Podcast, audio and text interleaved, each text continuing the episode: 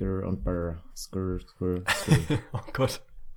Buckle up for Kobe Kobe Bryant just sucked the gravity out of the target set. I think this is going back to Joe Johnson. Four seconds left. Double overtime. Net looking for the win. Johnson the step back. Moin und herzlich willkommen zu Ins Gesicht von Staudemeyer, eurem NBA-Podcast. Mein Name ist Dirk Funk, Episode 123. Ihr hört es, glaube ich, schon. Alles wieder beim Alten. Ich bin aus Norderney zurückgekehrt. Heute natürlich Thema Game 2 Recap. Das elendige dritte Viertel hat mal wieder zugeschlagen. Das ist, glaube ich, so ein kleines bisschen die Überschrift. Dabei darf natürlich nicht fehlen mein treuer Kollege Arne Tegen. Ja, moin, Alter. Also herzlich willkommen zurück, zurück in Köln. Ich bin ganz froh, dass wir wieder im alten Setting sind, auch wenn es erstaunlich gut funktioniert hat, so ein bisschen unsere Auf jeden Fall, das war Lösung beim letzten Podcast. Ja, du musst natürlich gleich jetzt mal erzählen, was du da getrieben hast in Norderney, wie erfolgreich dein sportliches Abschneiden war. Ein, zwei Geschichten. Heute haben wir wieder eine stabile Verbindung. Können wir uns, glaube ich, auch ein bisschen Smalltalk erlauben. Also erzähl doch mal, wie war dein Wochenende, dein sehr langes Wochenende?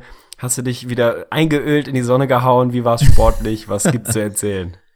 Ich glaube ja, so ein bisschen habe ich ja eigentlich schon erzählt, wenn ich mich richtig erinnere, aber kann auch sein, dass ich nicht ganz so, nein, dass ich Beachvolleyball spielen war, haben wir inzwischen alle schon mitbekommen. Und ansonsten, ja, am Sonntag war ich ja schon nicht mehr zumindest aktiv im Turnier. Da waren nur noch die Finalspiele ab dem Halbfinale was da. Da waren wir leider schon ausgeschieden. Wir sind da ja eigentlich sagen wir mal so, primär hingefahren, um ein schönes Wochenende zu haben, weil es ja echt richtig schön da war auf Norderney, das White Sands Festival und dass wir dann am Freitag die Quali überhaupt geschafft hatten mit drei wirklich geilen Center Court Spielen und dann am Samstag nochmal ran durften und das wirklich gegen, gegen Gegner mit Rang und Namen, also das war schon mit Rang und Namen, ist auch ganz geil. Das, das war auf jeden Fall eine coole Geschichte. Da war, ist der Erfolg dann leider ein bisschen ausgeblieben, aber es war dennoch wirklich ein absolut gelungenes Wochenende. Auch am Sonntag war es noch ganz schön, wie gesagt, haben uns die Finalspiele angeguckt. Wetter, also war sehr, sehr sonnig, aber ein kleines bisschen kalt, von daher war natürlich immer so dieser Klassiker, sobald es windgeschützt war, bist du komplett weggeölt, aber der Wind war natürlich echt heftig. Es war auch geil, auf diesem hohen Niveau beim Beachvolleyball zu sehen, dass einfach jemand anläuft, der Ball halt drei Meter zur Seite weht und der Ball einfach nach, auf den Boden äh, fällt, ist natürlich auch ganz geil, sieht man relativ selten. Aber war, war spektakulär. Ansonsten abends, habe ich dir vorhin schon ein kleines bisschen angeteasert, war eigentlich noch die große Abschlussparty, auf der es auch nochmal ordentlich zur Sache gehen sollte. Aber es ging einfach gar nichts mehr. Also wirklich, habe ich dir eben schon ein kleines bisschen erzählt, es war so dieser, dieser schöne Moment, man hat eigentlich Bock. Ich wollte so, ich wollte anfangen zu tanzen und habe dann festgestellt, okay, meine Knie knacken, mir tut alles weh, ich kann einfach nicht mehr, ich muss nach Hause gehen. Von daher ging es einigermaßen früh wieder in die Turnhalle, wo wir tatsächlich genächtigt haben. Und dann ging es am Montag wieder nach Hause. Eine Mütze Schlaf gab es natürlich gestern und jetzt bin ich auf jeden Fall wieder ready. Die Tanks sind wieder voll, dass wir hier über Spiel 2 und natürlich dann auch über Spiel 3, was uns jetzt morgen erwartet, da freuen wir uns natürlich sehr drauf, dass wir da auf jeden Fall uns schön drauf vorbereiten können. Ja, sehr stabil. Ich glaube, so wie du dich dann nach dem Turnier vor der Party gefühlt hat, hat sich LeBron James wahrscheinlich irgendwo Mitte drittes Viertel gefühlt. Sehr stabile Überleitung auf jeden Fall. Ich habe das Spiel tatsächlich sehen können, also ganz faszinierend. Ich war auf dem 30. Geburtstag in Hannover, hatte ich ja glaube ich auch im Vorfeld erzählt. Hatte es nicht für Möglichkeiten, das Spiel live zu gucken, weil wir da gerade in der Bar waren. Ja, uns einen guten gegönnt haben, einfach eine Runde das Tanzbein geschwungen. Also bei mir war auf jeden Fall der Akku noch voll. Und ich habe es dann tatsächlich geschafft, nebenbei mit dem Handy, Shoutout an den League Pass, über 3G in HD das komplette Spiel zu streamen. Also hätte ich nicht für möglich gehalten. Hat tatsächlich funktioniert. Mein Datenvolumen hat's mitgemacht. Von daher konnte ich es mir einmal live angucken. Bisschen benebelte Sicht gehabt. Insofern nicht alle Eindrücke mitgenommen. Hab's mir dann im Real Life am Tag danach nochmal angeschaut. Also ich bin auch stabil vorbereitet, würde ich sagen. Geil. Ich habe ich hab richtig Bock. Schön, dass wir uns direkt wieder hinsetzen können, wieder aufnehmen können. ja, ist so eine schöne Sache. Ich habe es tatsächlich auch noch live auf dem Handy geguckt, zumindest bis wirklich bei mir gar nichts mehr ging. Also zur zweiten Halbzeit musste ich das Handy dann ausmachen, dann musste ich einfach schlafen. Den Rest habe ich natürlich nachgeholt, aber das kann ich schon mal dazu sagen. Mein Gefühl, als ich dann das Handy weggelegt habe, war schon nicht so sonderlich gut, weil wir haben es ja gesehen, Viertel eins, eigentlich musste man davon reden, dass die Cavs ein gutes Viertel gespielt haben. Dabei haben sie 40 Punkte von den Warriors zugelassen, also es war einfach mal wieder heftig, sind gut dran geblieben, gerade auch LeBron James hat ja einfach mal wieder furios gespielt. Eigentlich eigentlich eine sensationelle Leistung gezeigt, auch über das komplette Spiel, auch wenn du zu Recht sagst, er sah ein bisschen müde vielleicht phasenweise aus, aber das war schon ganz stark. Die Cavs sind auch ganz gut im Spiel geblieben, aber wie in Game 1, ich habe es ja eben schon angeteasert, kam dann einfach mal wieder das sagenumwobene Drittel, Viertel, in dem die Warriors ja auch schon die komplette Saison mit Abstand das beste Team der Liga sind. Und da haben sie einfach wieder überrannt und mal wieder war Stephen Curry, der für auch so ein bisschen da die tragende Person war, auch wenn er wirklich in der ersten Halbzeit eine schwache Partie gespielt hat mit vielen kopflosen Turnovern und man sich so gedacht gedacht hat, ja, das ist genau der Modus, den müssen die Cavs irgendwie bekommen bei den Warriors, dass sie eine Chance haben. Dennoch hat es trotzdem gereicht, eine sagenhafte Offensivleistung. 50, 40, 90 als komplettes Team wirklich. Auch den, den Rekord, zumindest in den letzten 30 Jahren aufgestellt, für die meisten Punkte. Also es war, da waren ja Rekorde ohne Ende gefallen. Zehn Freiwürfe von Stephen Curry im ersten Viertel. Also es war eine unfassbare Offensivleistung. Man müsste fast sagen, es war eine perfekte Offensivleistung, aber da kommt das große Aber und das ist das Perverse. Mal wieder war Luft nach oben bei den Warriors. Ja, das ist im Prinzip auch mein erster großer Takeaway. Stephen Curry hat es, glaube ich, Postgame gesagt, sie hatten Elemente in Spiel 1, die nah an der Perfektion waren, dafür haben andere Dinge da überhaupt nicht funktioniert. Konkret hatten sie die Turnover gut im Griff, hatten das Rebound-Duell gut im Griff, haben, haben aber nicht gut geschossen. Das war so ein bisschen das Problem in Spiel 1. In Spiel 2 haben sie sehr effizient geschossen, haben dafür die Turnover überhaupt nicht mehr im Griff gehabt, also haben auch da absolut kein perfektes Spiel gemacht. Am Ende stehen 132 Punkte da, irgendwie plus 19 mal wieder, trotz 20 Turnovern. Also das ist so ein bisschen die Story der Serie bisher. Das ist das, was wir immer gesagt haben, dass die Warriors einfach einen größeren Raum für Fehler haben die können sich erlauben, 20 Turnover zu produzieren und gewinnen so ein Spiel trotzdem. Und das klar und deutlich. Wenn die Cavs 20 Turnover raushauen, werden sie im Normalfall kaum eine Chance haben, so ein Spiel zu gewinnen. Das ist genau eben dieser Qualitätsunterschied, den man in der Spitze dann halt merkt. Die Warriors können sich mehr Fehler erlauben.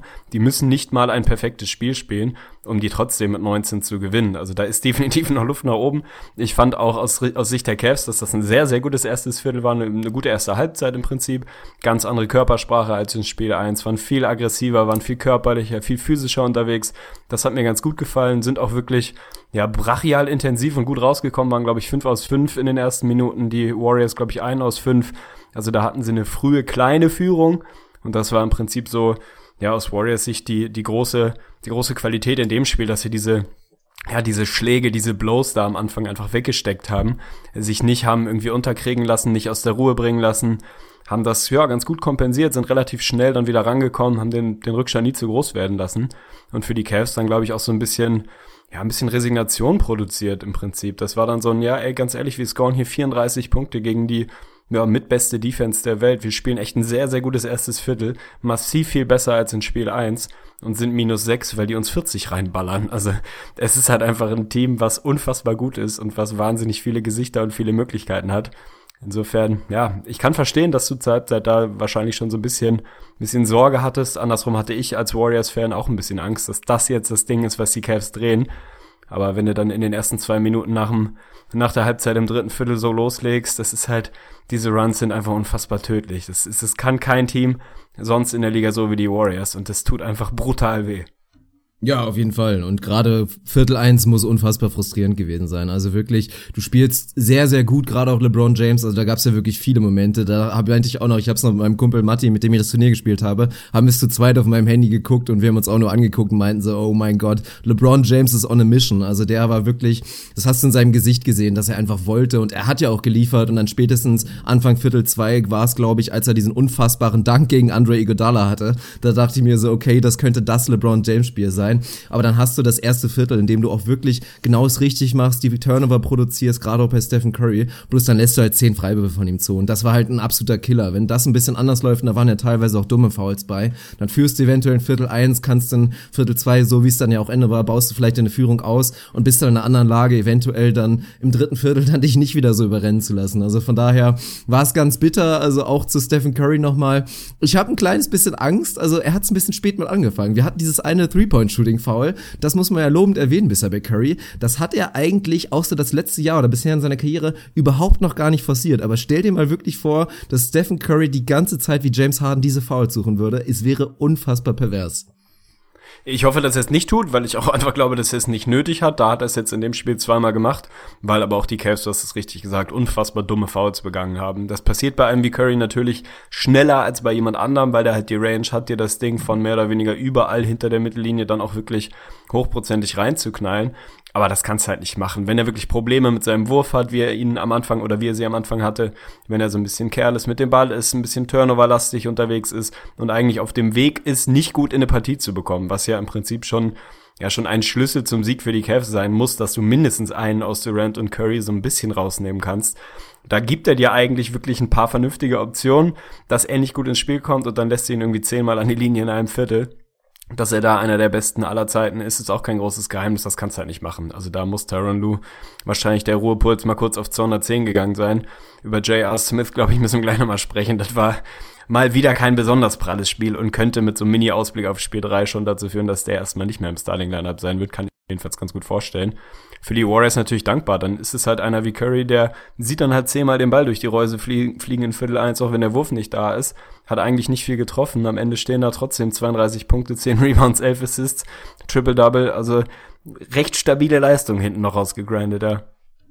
Ja, aber dann kommen wir wieder zum Thema, was für mich über komplett über den ersten beiden Spielen steht. Und ich habe schon ein nettes Bild zusammengebastelt, was ich gleich als Episodenbild bei Facebook auf jeden Fall rausknallen werde. Das ist natürlich das Stichwort Hilfe bei den Cavs einfach. Wir reden davon im Spiel zwei. Wir haben einen sehr starken Kevin Love gesehen. Meiner Meinung nach müssen wir auch gleich nochmal ein bisschen explizit drüber reden. Wir haben einen schwachen Kyrie Irving gesehen, der ja an Spiel eins angeknüpft hat, fast noch ein bisschen schlechter war, meiner Meinung nach. Und dann guckst du weiter und kriegst halt wirklich original gar nichts. Tristan Thompson ist auch nochmal so ein Sonderthema, was wir gleich attackieren müssen. Aber dann reden wir natürlich vor allen Dingen von der Bank und da kommt einfach wirklich gar nichts. Also Kai Korver ist nicht drin. Wir haben einen Darren Williams, der wirklich, ich hatte ja Erwartungen an ihn, die, man kann sagen, hohe Erwartungen, weil ich meinte, ich traue ihm zu, da wirklich einen guten Job zu machen. Der macht einen katastrophalen Job, hat noch nicht einen Wurf getroffen, 0 aus 9. Wir hatten Iman Schampert, der meiner Meinung nach eine ganz gute Defensivleistung gespielt hat, aber offensiv, ja, weiß ich auch nicht. War ja so ein bisschen in seinem eigenen Kobe-Modus, dachte, er muss da jetzt irgendwie loslegen. Fand ich gut, war auch das richtige Mindset, weil einer der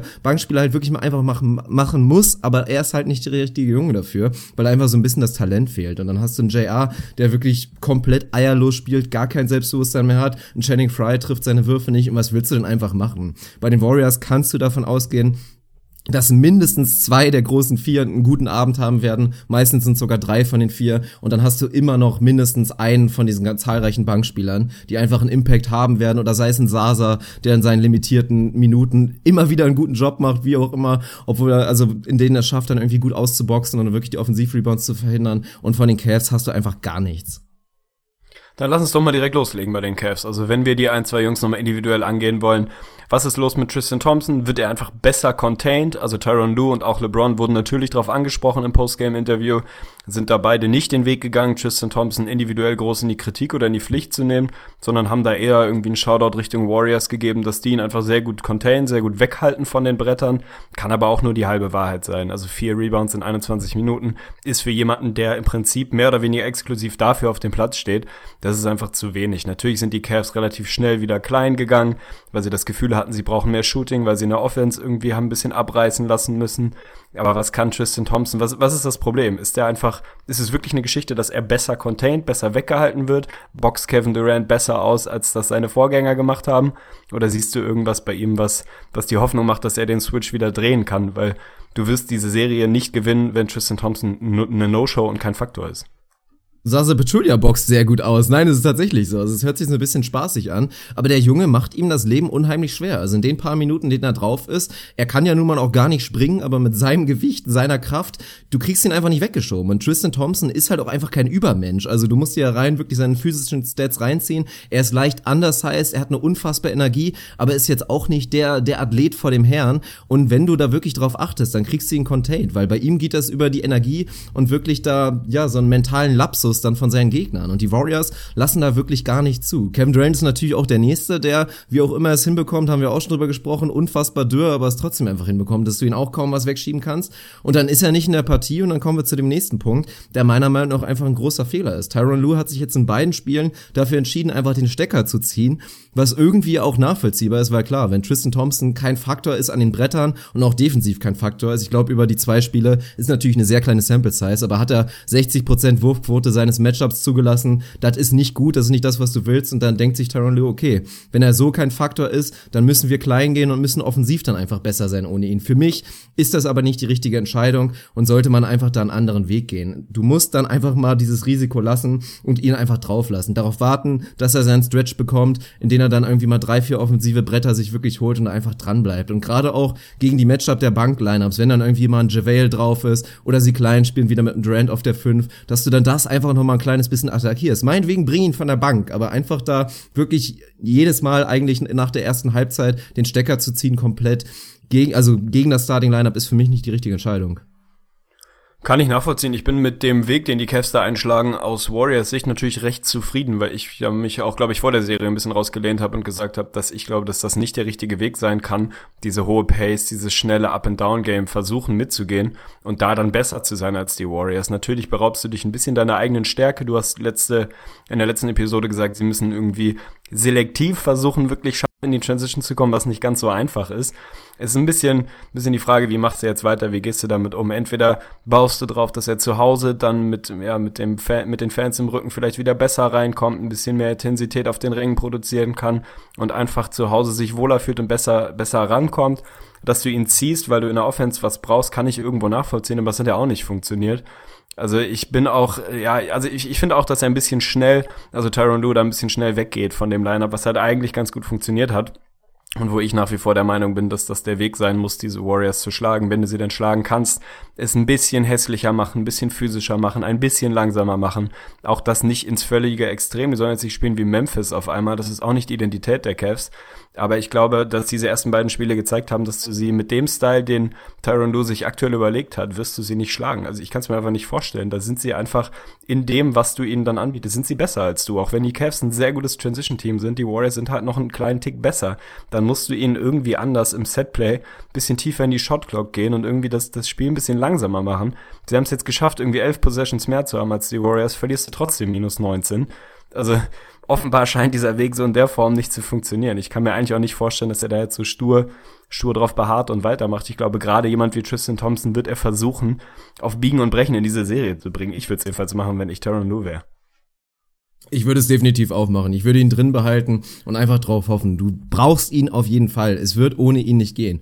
Gerade wenn einfach wirklich die Rollenspieler, von denen wir eben kurz gesprochen haben, gar nicht liefern. Theoretisch ist das natürlich irgendwie ein ganz schöner Gedanke und klingt relativ sexy, wenn du sagst, okay, du konterst diese kleinen Lineups von den Warriors mit LeBron James auf der 5 und stellst wirklich nur Shooter um ihn herum. Aber wenn diese Shooter akut einfach gerade nichts treffen, dann funktioniert das nicht, weil du dann auch defensiv wirklich absolut angreifbar bist. Ich würde groß bleiben und gerade wirklich verhindern, verhindern, was momentan passiert, dass die Warriors es sich absolut leisten können, dieses perverse Lineup mit KD auf der 5 zu spielen. Das, das geht so einfach nicht. Also da, wenn du dann konterst, und wir haben ja phasenweise dann auch wirklich LeBron auf der 5 gesehen, das ist dann irgendwie zu einfach. Das kriegst du so nicht hin. Und auch wenn dieses Lineup extrem schwer sein wird zu containen defensiv, wenn du irgendwie mit dem Love und mit dem Thompson dagegen konterst, musst du ihnen das immerhin unangenehm machen. Dann muss halt ein KD bang und der nächste, der dann irgendwie auf der 4 steht, muss auch bang wie ein Verrückter. So finde ich, ist das zu leicht. Ja, glaube ich auch. Zumal der unschätzbare Vorteil, den du letztes Jahr hattest, wenn du richtig klein mit LeBron plus Schützen gegangen bist, war eben der, dass LeBron dann auf einmal körperlich das massivste Biest auf dem Platz war, einer der längsten auf dem Platz war. Dieser Vorteil ist weg, wenn auf einmal auf der anderen Seite KD steht. Der kann ihn im 1 gegen 1 tatsächlich auch im Aufposten so minimal containen. Gab es eine spektakul für mich spektakuläre Under the Radar Szene in Spiel 2, als LeBron wirklich mit allem, was er hat, versucht hat, KD wegzuschieben, richtig aufzuposten. Und der, warum auch immer, irgendwie das containen konnte und stehen geblieben ist. Faszinierend mit diesem schlagsartigen Körper. Aber das ist nun mal der Cheatcode, den die Warriors jetzt haben. Wenn du selber klein gehst und sagst, wir machen LeBron plus vier Shooter, wenn man sie so nennen will, auch wenn sie es in Teilen nicht wirklich sind aktuell, weil die Würfe halt nicht fallen, dann kannst du halt KD auf der 5 dagegen stellen und das relativ schnell und relativ einfach ausgleichen. Also ich glaube, der Weg wird nicht funktionieren.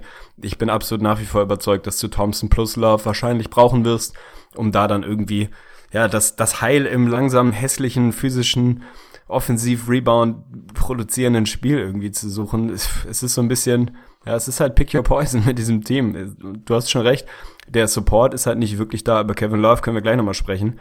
Aber wie du vorhin schon gesagt hast, wenn Channing Fry seine Würfe nicht trifft, ist er vollkommen ja, nutzlos, weil das ist die einzige Kompetenz, die er irgendwie mitbringt. Darren Williams sieht aus, als wäre er 48, 0 aus 5, hat auch überhaupt nichts auf die Kette bekommen. J.R. Smith, ich weiß nicht, was mit ihm ist. Also ich, ich, ich kann es mir nicht erklären, traut sich nicht zu werfen und wenn er einen freien Look hat, dann gibt er ihn irgendwie weg, nimmt dann wie immer so ein Contested Fadeaway Three, weil er der Meinung ist, hey, offene Würfe kann jeder, ich mache das Ding jetzt ultra spektakulär, funktioniert nicht. Vier Fouls in 14 Minuten, absolut kein Faktor. Ja, und Kyrie hat halt bisher auch eine, eine schwache Serie und dann, dann kann es nicht reichen. Also so, so wird das auch keine enge Serie mehr werden, wenn da nicht irgendwie ein bisschen was passiert. Ja, bei JR ist, glaube ich, wirklich einfach die Thematik, dass diese lange Verletzung es einfach verhindert hat, dass er über die ganze Saison mal zu irgendeinem gewissen Zeitpunkt mal einen Rhythmus finden kann. Er hatte ja nicht einmal diese Stretches, die wir sonst von ihm immer gesehen haben, in der er einfach dann mal so zwei, drei Wochen lang komplett on fire war und durchgeladen hat wie ein Blöder. So fehlt ihm jetzt einfach schlichtweg das, das Selbstbewusstsein. Und das braucht man einfach. Also genau das, wofür ich Iman Champert kritisiere, weil es phasenweise einfach stumpf war und, und unsinnig, wenn du einfach das Skillset nicht hast. Aber genau sowas brauchen die Cavs einfach gerade. Das halt so ein JR sich genau in dem Stil den Ball nimmt und einfach sagt, so, ich, ich bomb jetzt einfach mal ein paar rein. Und wenn du das einfach aktuell nicht kriegst, dann ist das ein Riesenproblem. Und da kommt dann natürlich dieser, dieser Kyrie Irving-Faktor da momentan. Ich fühle mich aktuell einfach nicht wohl mit Kyrie Irving in diesen, in diesen Situationen, die normalerweise so groß machen. Dafür ist Clay Thompson zu gut und spielt für mich auch wirklich under the radar einfach eine unfassbare Serie. Also er hat ja jetzt ja offensiv so ein minimales Outbreak-Game, so Breakout-Game meine ich natürlich, mit seinen, weiß nicht, was es waren, 23 Punkten. Natürlich für ihn eigentlich gar nichts, aber macht einem natürlich Angst. Also wenn er diesen Rhythmus jetzt auch noch offensiv mitnehmen kann, dann ist das natürlich absolut, ja, macht einem das, ist das angsteinflößend, aber das brauchst du ja gar nicht. Also wenn er so eine defensive Serie weiterhin spielt, wäre er für mich auf jeden Fall auch ein Kandidat für Finance MVP, weil er ist ein absoluter Schlüsselfaktor, dass die Cavs einfach so contained werden können. Wenn du einen Kyrie hättest, der frei drehen kann, plus dann halt LeBron James, dann wäre das anders. Und so momentan, was für mich auch noch ein spannender Faktor war, als wir vorhin über Tristan Thompson gesprochen haben, weil das ist ja eigentlich die große Überraschung der Serie, die ein bisschen für mich eigentlich Storyline Nummer eins sein müsste. Vor der Serie war die ganze Zeit nur das Thema, was machen wir mit Kevin Love? Kann Kevin Love auf dem Platz stehen? Und an dem liegt das nicht. Der spielt eine gute Serie. Also Spiel 1 war noch so ein bisschen, ja, war noch so ein bisschen durchwachsen, da fand ich ihn defensiv auch noch schwächer, aber er macht das nicht schlecht. Also es liegt definitiv nicht an Kevin Love und ich finde auch aktuell fühle ich mich wesentlich wohler damit, dass Kevin Love in Face-Up-Situationen den Ball hat und für sich selber kreiert und wirklich seine eigenen Würfe nimmt, als dass es Kyrie Irving macht. Also ich würde auch wirklich für die Home Games, ich will viel Kevin Love in der Offensive sehen. Für mich muss das inzwischen jetzt einfach Schlüssel sein, dass du sagst, okay, Kevin, wir brauchen 30 plus von dir. Also ich würde mir wünschen, dass er wirklich wesentlich öfter den Ball bekommt, nicht unbedingt in klassischen Post-Up-Situationen, das ist auch wirklich schwer, aber gerade was einfach eine Qualität von ihm ist, wirklich da am Perimeter auch an der Dreierlinie. Er ist nicht der schnellste, aber in Face-Up-Situationen macht er das wirklich unfassbar gut und da würde ich gerne mehr von sehen.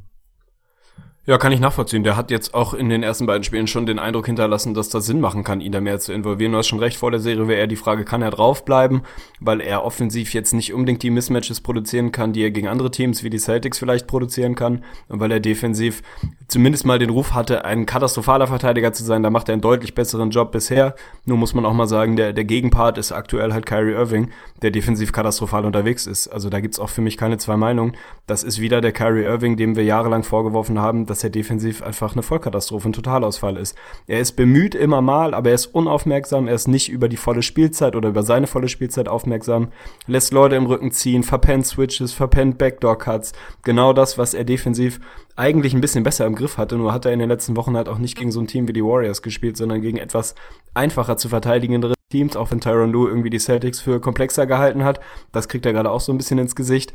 Und wenn Kyrie dazu in der Offense einfach seinen Wurf nicht hat, seine Würfe nicht trifft und relativ, ja, mit relativ schwäche, schwachen Quoten scored, dann ist es halt nicht so, dass er dir wahnsinnig viel weiterhilft, muss man aktuell tatsächlich sagen. Er ist nicht derjenige, der dir richtig Struktur in so ein Spiel bringt, der irgendwie anders als durch sein Scoring dazu beitragen kann, dass, dass, dass du als Team erfolgreich bist. Und wenn er nicht wirklich effizient scoret und in der Defensive so unaufmerksam unterwegs ist, wie es für mich in den ersten beiden Spielen war, dann hilft er dir nicht wirklich weiter. Das muss man mal ganz ehrlich so sagen. So spektakulär er ist und so klatsch er sein kann und in den letzten Jahren war und so heftig sein Skillset in der Offense ist, wenn der dir 8 aus 23 gibt und so verteidigt wie in Spiel 1 und 2, dann ist das nicht besonders viel wert. Ja, und was dazu für mich noch eine unterschätzte Storyline so ein bisschen so ist, also man kann ja wirklich bei LeBron James Leistung nicht viel kritisieren aktuell. Das bleibt auch vermehrt aus, was ich auch wirklich gut finde. Normalerweise reagieren die Leute da auch wieder über und sagen dann, ja, guck doch mal, LeBron James Gold, guck mal, was hier passiert. Nein, er spielt sehr gut, aber was er bisher wirklich noch nicht gemacht hat und was im letzten Jahr ein unfassbar riesiger Faktor war, er hat seinen defensiven Fingerabdruck noch nicht hinterlassen bei dieser Serie. Also er spielt da wirklich einfach aktuell nicht gut. Das wird durch die Stats belegt. Aktuell ist er da wirklich absolut durchschnittlich durchschnittlich unterwegs defensiv, lässt eigentlich im Prinzip genau die gleiche Field Goal Quote zu, wie es wie es die anderen auch machen. Seine Gegner treffen rund 50 Prozent ihrer Würfe und das ist was du was du bei LeBron James normalerweise nicht siehst. Das haben im letzten Jahr die Stats belegt. Da war er absolut unfassbar unterwegs und ich glaube, was dieses Jahr wirklich für ihn Problem ist, ist einfach dieses KD Matchup. Er musste in den vorherigen Jahren nie so sehr auf sein eigenes Matchup achten und wurde da noch nie so gefordert, weil das ist ja das, was ich in der letzten Ausgabe auch gemeint habe, was LeBron James wirklich so gut machen kann, dass er seine komplette Court Awareness, die er hat wie kein zweiter, dass er die nutzen kann, um einfach insgesamt auf dem kompletten Feld seine defensiven Qualitäten zu nutzen. Wenn er einfach nur darauf re reduziert wird, ein 1 gegen 1 Verteidiger zu sein, dann hat er auch da Probleme, wenn er gegen so einen genialen Offensivspieler wie KD spielt. Ja, absolut. Ist, glaube ich, auch eine der größeren Storyline dieser Serie und man sieht es ihm ja auch an. Das war das, was ich vorhin meinte. Der war jetzt nicht vollkommen im Eimer zweiter Halbzeit, aber man sieht, dass da einfach weniger Körner übrig sind, als das die letzten Jahre und die letzten Serien so war.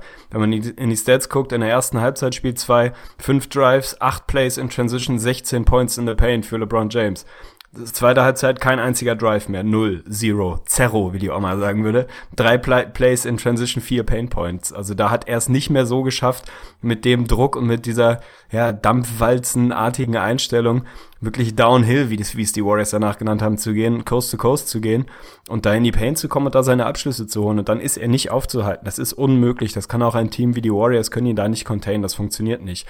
Aber wenn die Kraft einfach nicht mehr hundertprozentig da ist, sondern halt nur noch 90-prozentig, weil er sich defensiv aufreiben muss, weil er Kevin Durant eins gegen eins verteidigen muss, weil er auch in Spiel zwei immer wieder gesehen hinter Clay Thompson herrennen muss, der sich um drei Screens irgendwie kämpft und dann am Perimeter da draußen den Dreier sucht und LeBron muss da hinterher rennen, dann kann er seine defensiven Qualitäten halt nicht so aufs Feld bringen und dann fehlen ihm vorne so ein bisschen die Körner. Am Ende nimmt er halt auch nur 18 Würfe.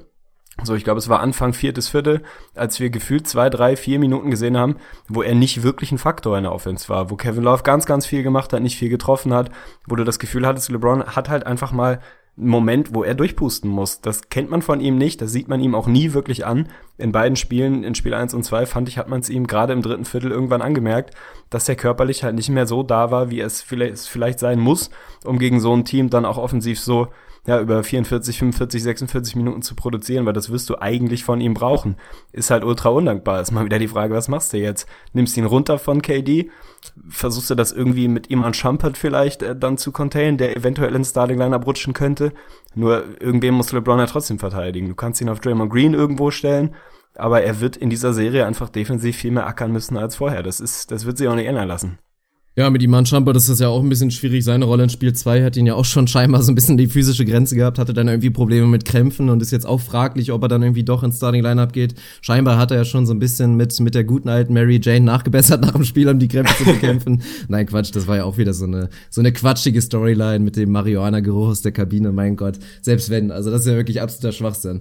Naja, nee, aber das ist ein kleines Problem und auch, ja, es, es hört sich bescheuert an, weil es normalerweise nicht der richtige Weg sein kann, wenn wir von LeBron James Ansatz ans Spiel reden. Aber was ich mir tatsächlich wünschen würde, ist, dass er einfach mehr Jumper nimmt, dass er tatsächlich seinen Wurf, der improved ist, der gut fällt momentan, dass er öfter einfach mal wirklich einen Dreier nimmt oder auch wirklich mal wirft, weil was die Warriors einfach wirklich extrem gut machen, ist diese Drives zu containen, gerade halt, weil sie die Shooter, die normalerweise immer drumherum stehen und heiß sind, nicht ganz so sehr respektieren müssen, wie man es eigentlich vielleicht müsste. Und dementsprechend containen sie seine Drives verhältnismäßig sehr, sehr gut, weil normalerweise ist er dann unaufhaltsam, auch so kommt er noch super zum Korb, deswegen hat er auch eine gute Wurfquote bisher, aber sie machen da dennoch wirklich einen guten Job, vor allen Dingen die Passing Lanes da dicht zu machen. Und da würde ich mir dann wirklich wünschen, dass wir halt nicht einen LeBron James ne, sehen, der 18 Würfe nimmt, gerade wenn seine Mitspieler so kalt sind, sondern dass er sich wirklich rausnimmt, 30 Würfe zu nehmen. Nicht wieder wirklich den 2015er Modus, das kann auch nicht der Schlüssel sein. Dafür sind die Warriors zu gut, aber so einen kleinen Mittelweg muss es da geben. Und was die Körner angeht,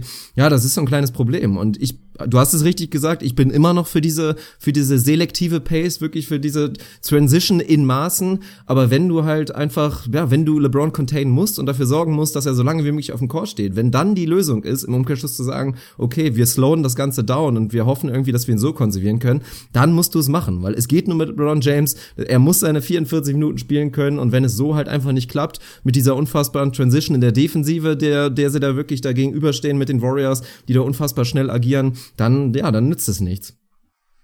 Ja, aber dann sind wir doch wahrscheinlich schon dabei, was jetzt der richtige Weg sein kann, irgendwie in Spiel 3, Spiel 4, beziehungsweise erstmal Richtung Spiel 3 zu schauen. Fährst du dann die Pace runter? Also das hat ja dann verschiedene Effekte. A, kannst du deine eigene Transition Defense irgendwie ein bisschen besser positionieren, ein bisschen mehr Setplay spielen, kannst selber ein bisschen tiefer in die Shot Clock gehen, kannst das Spiel einfach prinzipiell langsamer machen, kannst ein bisschen Kraft bei LeBron vielleicht sparen, dass er dann irgendwie ja, hinten raus im dritten, spät im dritten, Anfang viertes Viertel noch, noch die Körner hat. Sein Wurf, natürlich, ich weiß, was du meinst, aber die Phasen, in denen er dann versucht hat, ein bisschen seinen Jumper zu nehmen, die waren halt auch alle kurz. Also die machen jetzt auch nicht ewig viel Angst, weil man auch da das Gefühl hatte, dass die Beine nicht hundertprozentig da sind, weil die meisten wirklich kurz waren ja, dann macht er dir halt auch keine Angst. Und wenn die Shooter um ihn herum nicht da sind, dann macht es den Warriors natürlich relativ leicht, die wiederum das einfach super clever verteidigen. Nehmen die Dreierlinie so gut es geht weg, auch da 8 aus, 8 aus 29 waren die Cavs in Spiel 2, 27 Prozent, sind normalerweise das Team, was die meisten Dreier schießt, was sie sehr hochprozentig trifft. Das ist einfach ein extrem wichtiges Element im Spiel der Cavs. Die müssen jetzt gar nicht 19 Dreier reinknallen, aber die Gefahr muss halt da sein. Der Court muss breit sein, muss gestretched sein, damit auch ein Kyrie Irving dann in die Zone kommen kann, nicht nur nur ein LeBron. Und wenn du es schaffst, den Dreier da wegzunehmen, ja, dann hat halt LeBron nicht den Weg, um zu ziehen. Da macht es ihm ein bisschen schwieriger und der Jumper macht mir aktuell jetzt nicht wirklich wahnsinnige Angst von LeBron. Er muss ihn wahrscheinlich so ein bisschen forcieren, einfach um da noch ein neues Element zu geben. Und ich bin schon bei dir, es, er sollte nicht nur 18 Würfe nehmen, wenn er irgendwie ganz effizient unterwegs ist und beim Rest nichts fällt. Aber es ist halt, so ganz so einfach ist es halt auch nicht. Hat es ja ein paar Mal versucht, als die Warriors dann da irgendwie einen Transition Dreier reingeknallt haben, direkt mit einem zu antworten, so ein bisschen erzwungen. Hat er glaube ich zwei oder drei Mal gemacht. Die hat er alle drei deutlich gebrickt. Ja, ist dann halt irgendwie auch nicht so einfach. Also was willst du jetzt groß machen? Ist das Adjustment wirklich Pace runter zu Hause oder glaubst du, die Cavs bleiben auf dem Gas und sagen, jetzt sind wir zu Hause, unsere Roleplayer, vielleicht trifft ein Corver mal ein bisschen besser zu Hause, vielleicht ein Shannon Fry, vielleicht auch ein Shumpert, ein Darren Williams, keine Ahnung. Also bleibt man erstmal auf dem Gas und hofft, dass es zu Hause einfach besser läuft. Weil die Aussagen bisher hörten sich für mich eher so an, dass sie eigentlich mit ihrem Matchplan einigermaßen zufrieden sind und den einfach besser ausführen wollen und da jetzt nicht groß sagen, wir ändern unseren Ansatz total. Ich bin tatsächlich auch eher in dem Lager. Also für mich wäre es ein Fehler, die Pace komplett rauszunehmen, weil so wirst du deine Rollenspieler nicht reinbekommen, die du auch einfach brauchst. Also ich würde zu Hause wirklich einfach darauf hoffen sollen, dass du ein paar bessere Leistungen bekommst von den ganzen Jungs, die wir angesprochen haben. Sei es jetzt ein Corver, sei es ein Shumper, sei es ein J.R. Smith, der hoffentlich mal ein paar Würfe trifft. Wenn du dir diese ganzen Hypotheticals einfach mal ein bisschen dazu addierst, dann sind wir auch wieder bei ein bisschen knapperen Spiel. Dann setzt du natürlich genauso im Umkehrschluss darauf, dass vielleicht bei den Warriors einfach mal ein KD kalt ist, weil auch das müssten wir normalerweise normalerweise mal sehen, dass einer von den beiden mal einen katastrophalen Abend hat und einfach kalt ist. Vielleicht sind beide mal kalt und das sind Faktoren, worauf du hoffen musst. Wenn sie so perfekt agieren, wenn sie wieder 50-40-90 gehen und ähnlich viele Possessions haben, dann wirst du sie selbstverständlich nicht schlagen können. Dann kann sie niemand schlagen. Dann hätte sie auch historisch keiner, keiner schlagen können. Aber so musst du da einfach ein kleines bisschen drauf hoffen. Und bei den Cavs, ja, es ist Desperation Mode jetzt langsam. Ich schreibe sie definitiv nicht ab. Das habe ich in der letzten Episode gesagt. Aber es ist Desperation Mode in dem Sinne, wie wir es auch im letzten Jahr hatten. Vor Spiel 5, vor Spiel 6 6, du brauchst jetzt sensationelle Leistung von deinen Einzelspielern. Wir brauchen einen weiterhin sensationellen LeBron James, der auf jeden Fall auch noch eine Schippe drauflegen muss. Kyrie Irving ist gebraucht oder halt ein Kevin Love, der wirklich da agiert und dann brauchst du halt einfach noch so, so ein paar Schlüsselräume. Wenn du die nicht bekommst, ja, dann geht's halt nicht.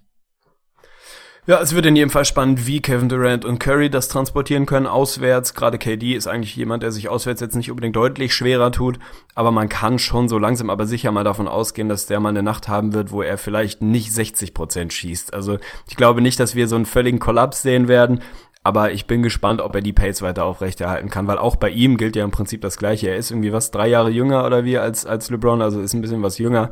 Aber was der da in Spiel 2 wieder geackert hat, gerade am defensiven Ende, das ist unfassbar. Der legt dir fast ein 5 by 5 hin, knallt dir fünf Blocks raus. Wie viele Possessions gab es bitte, die KD wirklich mit einem, mit einem überragenden defensiven Play beginnt, selber den Rebound holt und das Ding Coast to Coast treibt und irgendwie ein End One reinknallt, gab es diese herrliche Szene, die eigentlich der Dagger war gegen, gegen Kevin Love, wo sie wirklich ganz, ganz gezielt versucht haben, Kevin Love gegen KD zu isolieren, aufzuposten, den geblockt hat beim Post-Up, dann den containten Rebound geholt hat, contesteten Rebound, sorry, dann Coast to Coast gegangen ist und irgendwie einen fiesen End-One reingeknallt hat, was mal wieder so ein, ja, so ein Energiekiller war. Also ich bin gespannt, ob er das aufrechterhalten kann. Das ist wieder mal eine Deadline, die unfassbar ist, die auch historisch ist, so kaum gegeben hat mit den fünf Blocks dazu. Das ist halt wirklich, ich glaube, ich habe es danach im, im Postgame-Interview ein paar Mal gehört, das ist der ultimative Cheatcode, wenn du Kevin Durant auf die fünf stellen kannst und der so verteidigt auf dem Niveau, wie er es jetzt gerade tut dann kannst du dir halt auch einen Draymond Green mit fünf Fouls und Foulproblemen leisten. Der hat 25 Minuten gespielt, geht alles so ein bisschen unter. Also auch das war ja wirklich kein perfektes Spiel der Warriors. Steve Kerr hat danach gesagt, wenn wir das Spiel aus Spiel 2 auswärts in Spiel 3 präsentieren, dann werden wir das Ding verlieren. Und ich gehe da schon mit. Sie haben das vor allem gewonnen, weil sie individuell extrem gute Leistungen auf einmal bekommen haben. Weil ein Clay seinen Wurf getroffen hat, weil ein Curry so viele Freiwürfe gezogen hat und weil KD halt nach wie vor unfassbar gut unterwegs war. Aber da geht schon noch deutlich mehr für die Warriors und ich glaube auch, da muss auswärts mehr gehen, weil die Cavs werden jetzt mal, die sind, die sind dran, die sind dran für ein wirklich richtig gutes Spiel, auch von einem ihrer Rollenspieler. Und wenn es ein J.R. Smith ist, also wenn ich irgendwem zutraue, wirklich Spiel 1 und 2 so katastrophal unterwegs zu sein wie jetzt und in Spiel 3 7 Dreier reinzuknallen, dann sind es irgendwie Leute wie Clay Thompson und J.R. Smith. Es ist halt so. Also ich kann mir auch nicht vorstellen, dass wir nochmal die Cavs so sehen werden, wie wir sie jetzt gesehen haben. Wäre eine sehr interessante Sidebet, irgendwie da mal so ein Zehner Oh ja. drauf zu setzen, dass irgendwie J.R. Smith Fünf, einfach fünf mal Dreier, locker. over under. Ja. Ich nehme das over. Ach ja, also das, das ist auf jeden Fall eine solide Wette, die man auch mal eingehen kann. Ja, das ist so ein bisschen die Sache, aber für mich auch dieses Beispiel, was du eben nennst, das ist einfach dumm. Also wer auf die Idee kommt und da irgendwie denkt, das wäre ein Mismatch, es ist halt kein Mismatch, wenn Ja. Kevin Love Kevin Durant aufpostet. Kevin Durant ist wesentlich länger und ihn da einfach nicht zu fordern, ihn in so eine leichte defensive Position zu bringen, das ist schlichtweg dumm, wenn du darauf hoffst. Du musst ihn in Bewegung bringen und du musst es ihm wirklich schwer machen. Kevin Durant ist ein überragender, wirklich eins gegen eins Verteidiger, wo er schwach ist, beziehungsweise schwächer ist, wenn du ihn einfach in Bewegung bringst, wenn du ihn in Aufbausituationen reinbringst und wenn er dann mal kurz pennt. Das sind Sachen, da kannst du ihn attackieren, da hat er auch wirklich seine Schwächen, aber so, wenn du es ihm einfach machst in diesen Situationen, wenn er seine Schnelligkeit, und- also in Paarung mit seiner Größe und seiner Länge ausspielen kann, dann ist das viel zu einfach und dann ist das auch einfach nicht clever. Ja, würde ich soweit mitgehen. Ich glaube, wir müssen mal ganz kurz über Clay Thompson sprechen, kann man aber auch relativ kurz abhandeln. Du hast es vorhin richtig gesagt, es war jetzt nicht mal so ein, so ein klassisches Breakout-Game, weil das bei Clay wahrscheinlich irgendwo bei 45 bis 50 Punkten anfängt. Der ist halt, es ist halt Clay, der kann dir halt auch 60 geben, wenn es irgendwie sein muss und wenn es klickt. 22 waren es jetzt, 4 aus 7 Dreier und hat da wirklich ein paar sehr, sehr wichtige Dreier, schöne Timing-Dreier habe ich sie, glaube ich, mal genannt, äh, getroffen, die einfach richtig bitterböse wehgetan haben. 8 aus 12 ist er gewesen, also sehr effizient auf einmal wieder unterwegs. Mich hat's nicht überrascht, ich glaube auch sonst hat's eigentlich niemanden wirklich überrascht. Das ist halt Clay, so, shoot is gonna shoot, der weiß halt, was er kann. Er hat selber im Postgame-Interview gesagt, dass er so ein bisschen Probleme mit der Beinarbeit hatte. Vielleicht auch das ein bisschen, ja, als, als Resultat der harten Arbeit, die er defensiv machen muss, dass da so ein bisschen die Kraft gefehlt hat, hat sich dann mehr darauf konzentriert, dass die Beine richtig stehen. Und dann ist er halt jemand, der jeden Wurf auf dieser Welt treffen kann. Ist ganz schön, dass du von ihm dann auf einmal 22 dazu bekommst. Sean Livingston, Ian Clark jeweils 10, viel Garbage Time, klar. Aber das ist halt, ja, die, diese Warriors sind einfach unfassbar tief, unfassbar versatil. Und wenn Clay seinen Wurf trifft und der Dreier an sich irgendwie mit über 40 Prozent fällt und in dem Volumen, dann wird's halt einfach sehr, sehr schwierig werden. Aber ob das auswärts nochmal so reproduzierbar ist, 50-40-90, davon gehe ich eigentlich nicht aus. Also ich glaube, sie müssen, müssen sich schon mal darauf einstellen, dass es da etwas schwieriger werden wird. Und dass sie sich nicht drauf verlassen können, dass wieder so ein, ja, so ein Bailout-Mode von Durant kommt, der einfach im dritten Viertel wieder übernimmt. Ich glaube, sie müssen da als, als kollektives Team nochmal versuchen, irgendwie das Bessere aus Spiel 1 und das Bessere aus Spiel 2 zu kombinieren, möglichst in ein Spiel zu pressen. Dann bist du gut unterwegs. Aber auch das ist ja mal wieder nur spektakulär, dass sie für mich immer noch relativ weit weg vom Limit waren und 132 Punkte gescored haben. Also das gab es jetzt in den Finals auch noch nicht so oft. Ja, wobei da halt immer wirklich sich das so hinzurechnen und nur weil nicht jeder von allen 30 Punkte hatte, zu sagen, da ist noch Luft nach oben, das ist ja auch so ein bisschen zu einfach. Dass nicht jeder auf seine 30 Würfe oder auf seine 20 Würfe und seine 35 Punkte kommen kann, ist ja klar. Und dass du sowas ein bisschen von Clays Potenzial wegnimmst, aber dann insgesamt das Potenzial steigerst, das ist halt ein Riesenbonus. Und deswegen muss man auch nur nochmal betonen, das, was Clay Thompson da gerade macht, das ist eine Eins mit Sternchen. Also wirklich, so sensationell, wie er da verteidigt. Für mich ist er wirklich trotz allem, trotz vielleicht Kevin Durant ist vielleicht Stand jetzt der, der Finals MVP und Stephen Curry ist wieder ein alter MVP-Form, würde ich sagen, dass für mich dennoch Clay Thompson der absolute Schlüsselspieler dafür ist, dass die Warriors so komfortabel 2-0 vorne sind. Sie können sich das nur so erlauben, weil er wirklich so unfassbar gut verteidigt. Wenn du dir das wegrechnest und vor allen Dingen auch offensiv, was sie da machen, was wirklich ja pervers ist, was in den letzten zwei Saisons schon schwer genug war bei den Warriors, das zu verteidigen, ist halt wirklich diese Action. Wenn, wenn Stephen Curry und Clay Thompson füreinander Screens stellen und du wirklich nur gucken musst, ach du Scheiße, wer von beiden curlt da jetzt wieder raus und ist gleich offen für einen Dreier und dann benutzen die Warriors nicht mal diese Action und gehen dann irgendwie Weak Side mit einem Kevin Durant, das ist unfassbar pervers. Also diesen Luxus, den er da trotzdem einfach weiterhin den noch bietet, nur dass er auf dem Platz steht und dann defensiv so liefert, das ist unfassbar stark und ich habe auch das Gefühl, dass er da nicht unzufrieden ist, sondern das wirklich, ja, embrace diese Rolle. Also er kriegt ja auch die Wertschätzung völlig zurecht dafür, das ist einfach ganz stark. Gehe ich mit. Also ich glaube, Kevin Durant ist relativ klar der beste Spieler dieser Serie bisher individuell, aber ich würde auch mitgehen und sagen, Clay Thompson ist, wenn man so will, der Schlüssel, der X-Faktor aktuell. Der ist mit ein Grund dafür, dass Kyrie nicht effizient reinkommt. Der verteidigt, ich meine, du musst dir das ja mal reinziehen bei Clay, der theoretisch innerhalb Der von einer Possession Kevin Love vier Positionen. ohne Genau. Probleme. Genau das. Er, er verteidigt in einer Possession Kevin Love, Kyrie Irving und LeBron James, wenn es sein muss. Und das alles sehr, sehr gut. Natürlich wird es bei LeBron irgendwann eng, aber auch Kevin Love. Du machst ja keine Sorgen, wenn dein Shooting Guard auf Kevin Love rutscht und ihn halt für zwei, drei Possessions verteidigt. Kein Problem. Weil Clay das einfach auf elitärem Niveau macht.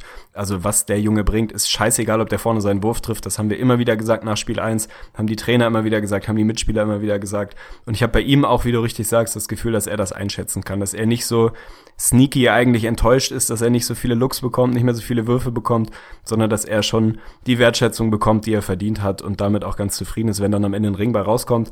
Wenn dann hier und da nochmal wirklich als Bonus so ein Spiel dabei ist wie jetzt, wo er die 22 Punkte aus 12 Würfen gibt, dann umso besser. Also das ist einfach ein unfassbarer Typ und immer wieder unterschätzt. Wahrscheinlich der beste, also wenn du Kawhi mal rausrechnest, aber irgendwie elitäres 3D Two-Way-Player Niveau, also sensationeller Vogel und halt echt auch noch auch noch gut jung, gut Upside. Also ist schon ein stabiler Junge und ein geiler Dude einfach, wenn man mal ehrlich ist.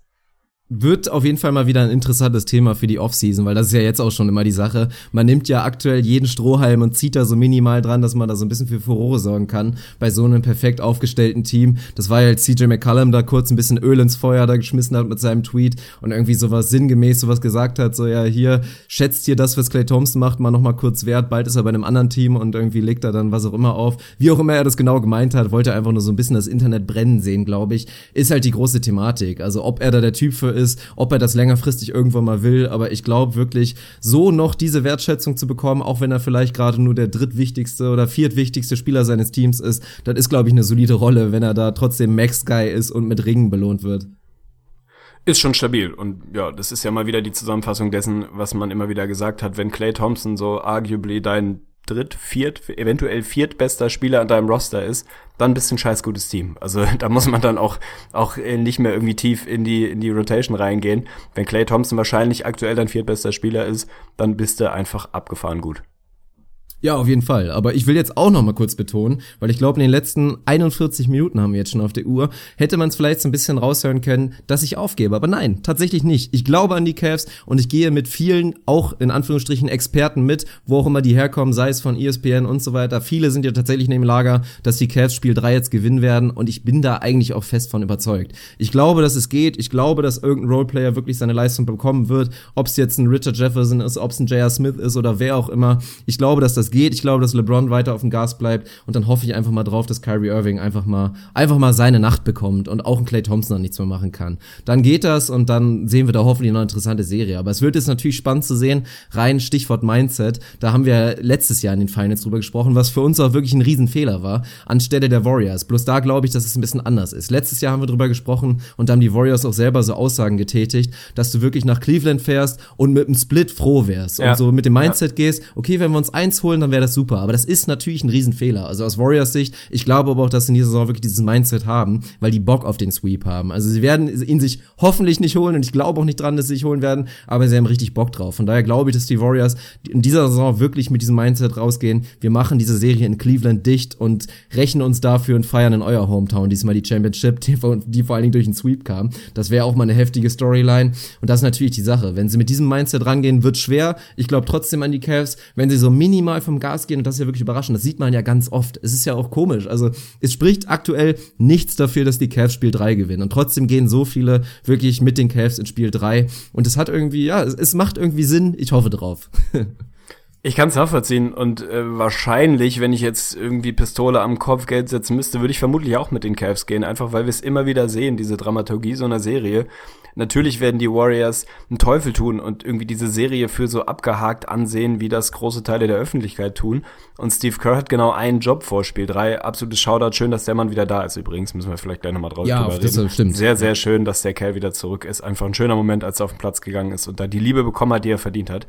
Der hat im Prinzip eine wesentliche Aufgabe vor Spiel 3 und das ist es, den Kopf frei zu bekommen und wirklich zu verhindern, dass die Jungs da ein bisschen zu locker rangehen, weil das ist die größte Schwäche der Warriors, dass sie ein bisschen lax werden, wie wir es auch bei Curry gesehen haben. Von den acht Turnovern in Spiel zwei waren ja siebeneinhalb hochgradig überflüssig und nicht erzwungen, sondern einfach ja, typische Curry-Dinger, wo er einfach nicht so hundertprozentig konzentriert ist. Man kann sich das vorstellen. Irgendwie ist das die Achillesferse der Warriors, dass sie dann denken, es geht jetzt ein bisschen von alleine und wir können ein bisschen Fuß vom Gas nehmen, unser Talent wird schon richten. Ja, das wird es nicht. Also das wird nicht funktionieren, das wird nicht reichen. Die Cavs werden besser sein, sie werden das Publikum im Rücken haben, sie werden eine sehr, sehr gute Leistung aufs Parkett bringen, da bin ich mir sicher. Und die wirst du dann nur schlagen können auswärts, wenn du selber nah am Limit und nah am Anschlag bist. Du musst Energie mitbringen, Intensität mitbringen, dann natürlich individuell deine guten Leistungen bekommen, so wie du sie bisher bekommen hast. Aber ich finde auch so, die, die Dramaturgie der Serie spricht irgendwie dafür, dass die Cavs sich jetzt Spiel 3 holen und wir dann alle wieder darüber reden, dass die Serie einigermaßen offen ist. Ich gehe nach wie vor davon aus, dass es mindestens der Split wird in Cleveland und dann gehe ich auch nicht davon aus, dass, auch wenn dann kurz zwei Tage die 3-1-Witze hochkommen werden, dass sie da nochmal so einen so Kollaps hinkriegen. Aber natürlich ist Spiel 3 jetzt, wenn du, kannst ja LeBron mal fragen, wie wichtig jetzt Spiel 3 ist. War doch auch ein schöner Moment, als der Reporter da meinte, ob, ob sie jetzt Homecourt protecten ja. müssen. Nee, nee, nee, nee, machen wir ohne. Also, genau. was für Und Fragen, LeBron ganz ehrlich, da muss man mal sagen. Hat, ähm, sorry, bist du dumm? ja, also wirklich. da muss ich ja mal sagen, wer das unfassbare Privileg hat, als Reporter im Lockerroom zu stehen und LeBron James direkt nach dem Finals-Spiel interviewen zu dürfen, Digga, denk dir eine vernünftige Frage aus. Ja, also wirklich, das ist nicht zu viel verlangt, eine vernünftige Frage zu stellen und nicht sowas wie, ja, glaubst du, die Heimspiele werden wichtig jetzt oder wird schon schwer jetzt, ne? Oder dieses auf jeder Postgame-Konferenz, sag mal LeBron, warum sind diese Warriors eigentlich so gut?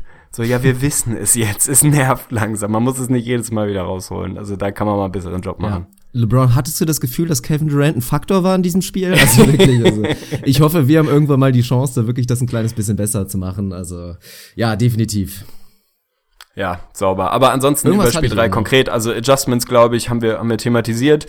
Ich kann mir vorstellen, dass Champard reinrutscht, wenn er fit genug ist. Wir haben es vorhin thematisiert, dass er so ein bisschen Ansätze von Krämpfen hatte, weil er da natürlich auch auf KD extrem viel arbeiten musste. Der ist zumindest mal jemand, der es ihm ein bisschen eklig machen kann. Richtig verteidigen kann er ihn auch nicht, aber er kann mal ein bisschen Entlastung für LeBron schaffen, dass er sich vielleicht mal ein paar Minuten auf Draymond Green, auf Sasa Pachulia, wer auch immer da rumläuft, irgendwie in Anführungsstrichen ausruhen kann und da nicht eins gegen eins andauernd KD verteidigen muss.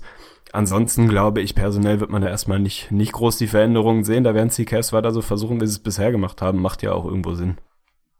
Ja, also ich, mir ist eben nur noch mal in den Kopf gekommen, das war natürlich klar, wenn du wieder irgendwie so ein Blowout in Spiel 2 erlebst, dann fängst du schon wieder so ein kleines bisschen an rumzuspinnen und denkst drüber nach, was wäre wenn und so weiter. Aber ich glaube, was man allgemein in dieser Serie auch sieht, ist dieser unfassbare Luxus, wenn du mehrfache, sehr, sehr, sehr gute elitäre Flügelverteidiger hast. Und bei den Cavs hast du genau einen LeBron James und der hat es extrem schwer und kann das irgendwie noch nicht mal ausspielen. Also da gehen ja auch schon ein bisschen die Spielchen los und habe ich mich auch schon dabei ertappt, drüber nachzudenken, was wie oder wie geil wäre wäre es oder wie gefährlich wäre es, wenn da einfach in LeBron James, sagen wir mal, ein Typ Paul George eventuell stehen würde oder ein Typ Jimmy Butler, die ja beide eventuell zu haben sind und die Cavs könnten vielleicht auch ein Paket schnüren. Werden wir wann anders drüber reden, das ist noch ein kleines bisschen zu früh, aber das ist natürlich so ein Hot Take, der, der jetzt schon hochkommt. Sollten sie diese Serie wirklich so klar verlieren, dann kannst du ein absolutes Lock dahinter machen, dass diese Cavs so nicht zusammenbleiben werden und da gebaut wird, wirklich da irgendwie gegen diesen, diesen dieses Juggernaut-Überteam, dass du da wirklich was gegen machen kannst. Und dann brauchst du natürlich einfach einfach diese verbesserte Defense, die du vielleicht durch so einen Spieler, die beiden Kandidaten, die ich hier genannt habe, bekommen könntest. Dass du es wagst, meinen Jimmy hier so rein zu sneaken, also wirklich ohne jede Vorbereitung, da müssen wir an anderer Stelle nochmal ne? drüber sprechen. Ja, fände ich nicht gut. Würde ich nicht schön finden. Ich möchte Jimmy woanders sehen. Aber natürlich wäre es irgendwo auch ein bisschen spektakulär. Bevor wir ein bisschen in Richtung Off-Topic abdriften, einen relativ simplen und nicht diskussionswürdigen Fun-Fact. Kevin Durant's PER nach Spiel 1 und 2 36,1. Ist einigermaßen stabil. Kann man mal von ausgehen. Das wird sich ein bisschen nach unten korrigieren. Auch Curry ist nah an der 30, LeBron bei 27,5. Also das ist im Prinzip nur Ausdruck dessen, was wir da gesehen haben. Durant individuell unfassbar unterwegs im Moment. Und er ist trotzdem nicht der beste Spieler der Welt, auch wenn Paul Pierce da mal eben kurz einen Brainfart hatte und der Meinung war, ich glaube, Kevin Durant ist besser als LeBron James. Nee, ist er nicht. Aber oh, muss er auch nicht da sein. Da kriege ich das Kotzen, wenn ich sowas mal höre. Also es ist wirklich, was soll das? Also auch die Spieler, was die da, oh Mann, ey. Naja. Ja, Muss ich ja irgendwie in die Medien bringen, ne? Wenn es sonst nicht mehr läuft. So ist das wohl. Ich würde sagen, damit war's das erstmal zum, zum Thema Basketball, oder? Ja, können wir machen. Wir freuen uns auf jeden Fall auf das Spiel. Ich freue mich, es wieder schön auf dem Fernseher verfolgen zu können. Und hoffe ich einfach mal darauf, dass wir wirklich, also Mann, dieses scheiß dritte Viertel, einfach wirklich alles da reinsetzen, dass sie da nicht abgeschossen werden. Dann werden wir ein mindestens enges Spiel sehen. Ja, und dann wird's ja wirklich das erste Mal spannend, was passiert dann in der Crunch-Time. Ja, Wir haben's genau. vor der Serie thematisiert. Wer hat da eventuell die Nase vorn? Was sind die Faktoren, die dann da eine Rolle spielen können? Müssen jetzt nicht alles wieder rausholen. Hört einfach den Pre-Finals-Podcast, wenn es euch interessiert. Nur haben wir es bisher noch nicht gesehen, weil es noch nie knapp war. Also weil die Spiele einfach Anfang viertes Viertel Garbage-Time, sie waren einfach durch. Also da bin ich schon gespannt, was passiert mit dieser viel zitierten Adversity und wenn es dann ein bisschen eng wird, kann dann Kyrie liefern. Es, es sind bei den Warriors die Mechanismen so klar, wie sie es jetzt gerade sind, aber all das haben wir halt bisher noch nicht gesehen. Insofern hoffe ich zumindest als leidlich neutraler Fan auch mal drauf, dass wir mal ein, ein viertes Viertel sehen, wo ich noch hinguck. Weil ganz ehrlich, die vierten Viertel, weiß ich nicht, die ersten drei Minuten habe ich noch geguckt und ansonsten bin ich mir nebenbei einen Kaffee holen gegangen und habe halt immer mal wieder geschaut, wie steht's eigentlich gerade, mir ein, zwei Würfe angeguckt und habe es dann wieder liegen lassen und das soll eigentlich auch nicht so sein. Ja, ich bin auch gespannt. Eventuell ist das Adjustment ja auch, dass wir einfach Dante Jones im Starting Lineup sehen und er versuchen wird, in den ersten fünf Minuten irgendjemandem das Bein zu brechen. Also das, das ist vielleicht ein probates Mittel. Ja, wer weiß, wir werden es sehen. Ich habe äh, Teglis und Fünklis würde ich gerne mal wieder verteilen. Schon seit irgendwie zwei Wochen oder so ähnlich, aber es hat da immer nicht wirklich funktioniert. Von daher, äh, hau den Einspieler raus, wenn du ihn queuen kannst und ich würde dann ein bisschen was verteilen wollen. Okay, hat er nicht parat, den Einspieler? Ja. Warte, kurz Tastenkrach gehabt, das kann mal passieren. Ich gebe dem neuen Album von Beeps 5 von 5 Teglis. Und jetzt alle! Is it too late now to say sorry? Ja, was denn, Tegli? Woo! Teglis und Fünklis? Fünklis und Teglis. Junge, Junge, Junge, ist eine ganze Weile her, glaube ich, mittlerweile, aber ist nach wie vor ein mehr als stabiler Einspieler. Also Schön, dass ein wir den mal wieder hatten. Und da muss ich Ja, auch nochmal ne? Shoutout verteilen. Ich habe jetzt gerade auch auf Norderney, habe ich wirklich noch einige Seelenverwandte, sagen wir mal, was das Thema angeht, gefunden. Als dann auch mal wieder hier schön Let Me Love You von Beeps kam, ist auch wirklich einer Top 3 Song von ihm, muss ich mal sagen. Hab, es gibt immer mehr wirklich Leute, die es genauso sehen wie ich und einfach nicht mehr leugnen können, dass der Typ einfach unfassbar talentiert ist. Der kann gut singen, der macht seit neuestem auch vernünftig produzierte Musik. Und da muss man auch einfach mal aufhören, ihn zu haten. Das muss ich nochmal betonen. Also ich bin immer noch ein Belieber. Ich sag dazu nichts, ich bin absolut kein Belieber, aber das müssen wir jetzt an dieser Stelle nicht ausdiskutieren, wenn möglich. Tegis und Fünklis, muss es kurz erklären, das ist eine ganze Weile her, ist, wie man unschwer hört, eine Off-Topic-Rubrik von uns. Ist eigentlich relativ simpel. Wir bewerten, also wir raten, wenn man so will, Dinge, die uns im Alltag über den Weg laufen. Kann jetzt theoretisch auch das neue Album von Justin Bieber sein, wenn es eins gibt, oder was zu essen, was zu trinken, oder was, was wir erlebt haben, keine Ahnung. Man kann zwischen 0 und 5 jeweils, ich vergebe Fünklis, du vergibst Teglis verteilen. 5 sehr, sehr gut, 0 nicht so gut. Ja, und das, das war's eigentlich schon. Und äh, Anlass bei mir ist tatsächlich, ich habe schon gesagt, es ist anderthalb Wochen her, glaube ich, weil ich das vorbereitet hatte für eine der Ausgaben, die wir dann aus Technikgründen nicht aufnehmen konnten. Insofern ist nicht mehr ganz aktuell, aber wenn ich mir das jetzt hier so durchlese, dann wäre ich schon direkt wieder aggressiv, ohne Scheiß. Es geht um eine Begegnung bei mir im lokalen Supermarkt. Schräg gegenüber ist so ein kleiner Edeka. Ganz schöner Laden eigentlich. War dort an der Kasse und hab bezahlt irgendwie. Und vor mir hat jemand so eine ja, so, so eine Attitüde gehabt, die man immer wieder sieht und auch so eine Handlung ausgeführt, die man immer wieder sieht, die mich wirklich wahnsinnig macht. Geht um die relativ simple Handlung, zu signalisieren, dass man nicht in Bar, sondern mit der EC-Karte bezahlen möchte. Ich finde, es gehört zum menschlichen Miteinander, wenn die Frau, meistens ja eine Frau oder der Herr, wer auch immer, an der, an der Kasse einem den Preis signalisiert und durchgibt, dass man ihr dann einfach sagt, einmal mit EC-Karte bitte oder mit EC bitte oder wie auch immer man das formulieren möchte, mit Karte bitte, ist mir völlig egal. Aber der Typ steht einfach vor mir, wirklich mit einer Fresse wie Dresden 45, katastrophale Laune unterwegs. Was ist sein Move?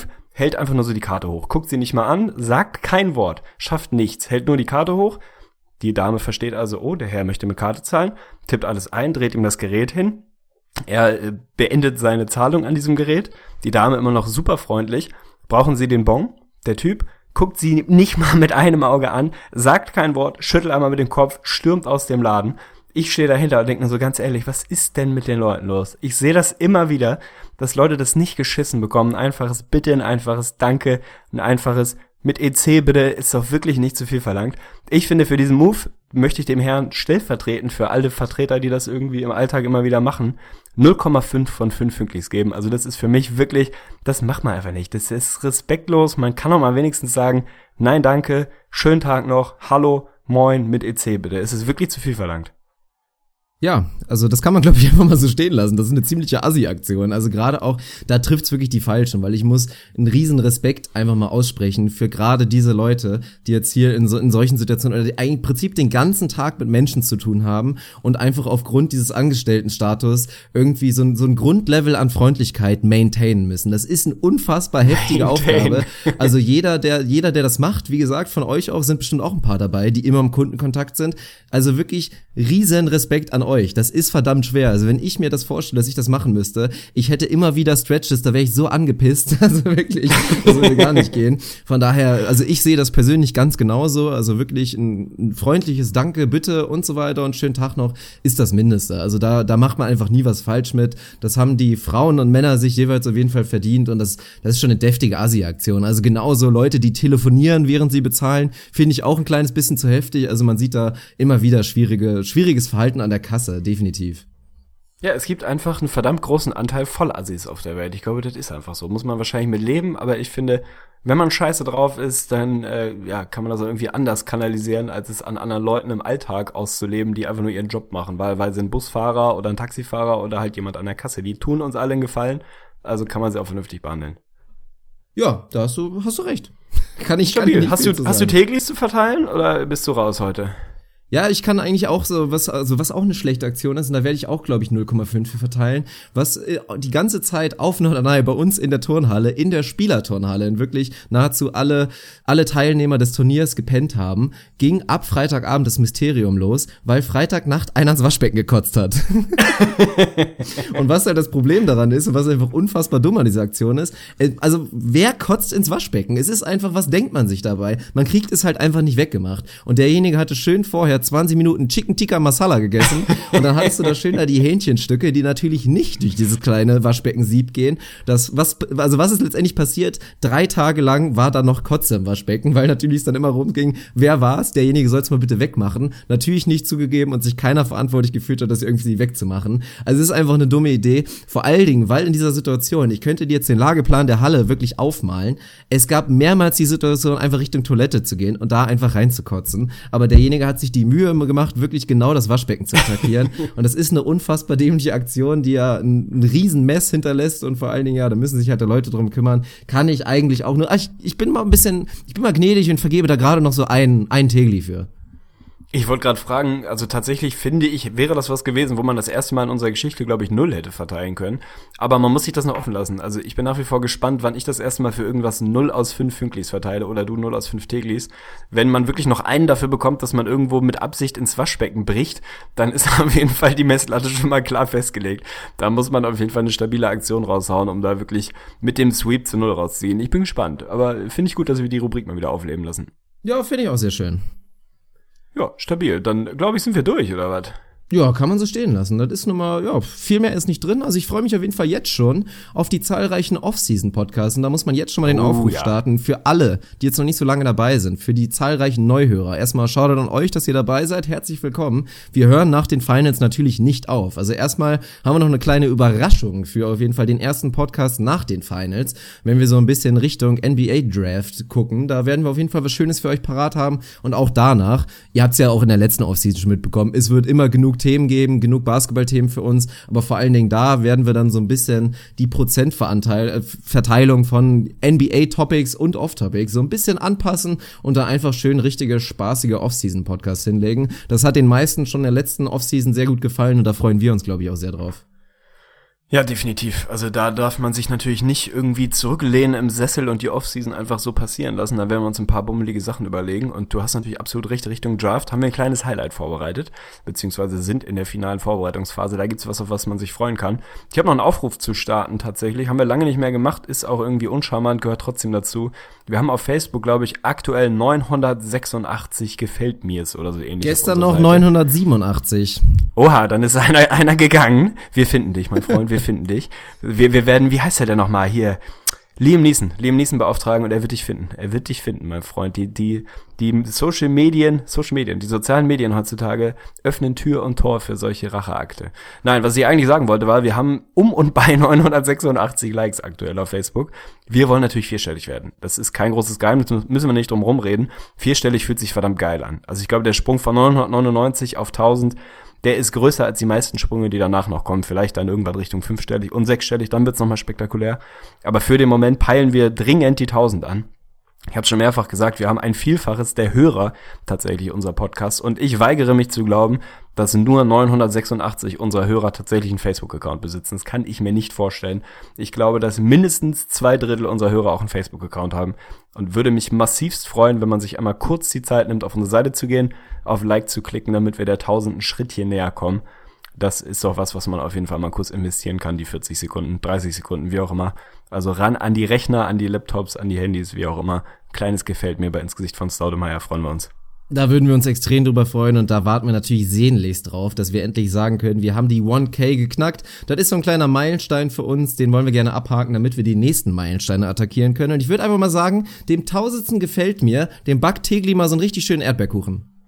Na, keine Erdbeerkuchen, aber ich backe einen Kuchen, ohne Scheiß. Finde ich gut. Die Frage Okay. ist halt nur, ist dann für Selbstabholer, weiß ich auch nicht. Also vielleicht schaffen wir es, dass er aus Hamburg kommt. Ansonsten, äh, ich glaube, per Post ist es ein bisschen schwierig. Doch, einen Kuchen aber, verschicken. Ja, dann backe ich irgendwas anderes. Also ich werde irgendwas Einer, backen, hält, so kochen, Topfkuchen. keine Ahnung.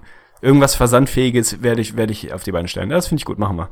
Da haben wir es doch. Sehr schön. Da würde ich sagen, verteilen wir noch mal ein paar kleine Shoutouts. Ich würde einen Shoutout verteilen wollen an Vito Krüger, bester Mann. Und ansonsten gebe ich noch eins an der Vögli. Ich habe nicht den Hauch einer Idee, wer Vito Krüger ist, schließe mich aber dem an, an der Vögli natürlich an. Also hat er sich verdient, der Vögli. Ich hoffe, wir nehmen demnächst auch mal wieder einen Vögli auf, aber der ist so ein bisschen, ja, ein bisschen rausgekommen durch die, ja, durch die Finals-Geschichte, die jetzt gerade sehr prägend ist. Müssen wir dann demnächst Richtung Offseason mal wieder aufnehmen, wird auf jeden Fall geil. Ja, hast du recht. Doch, ein Shoutout an Gaston. Ich möchte einen Shoutout an Gaston rausgeben, falls ich das noch nicht gemacht habe. Geiler Typ, ey. Richtig geiler Ja, Typ. gut. Gut, Intro, Outro, dann sind wir bei einer, ja, haben wir komplett die Stunde abgehakt. Sehr schön, wir sehen uns bei Episode 124 wieder. Und ja, einfach so, haut rein. Ja, reinhauen. Buckle up for Kobe.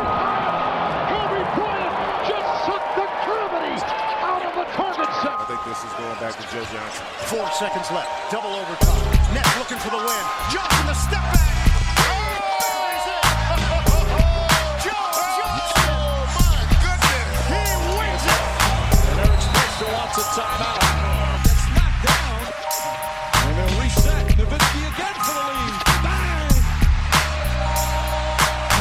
ins Gesicht von Staudemeyer.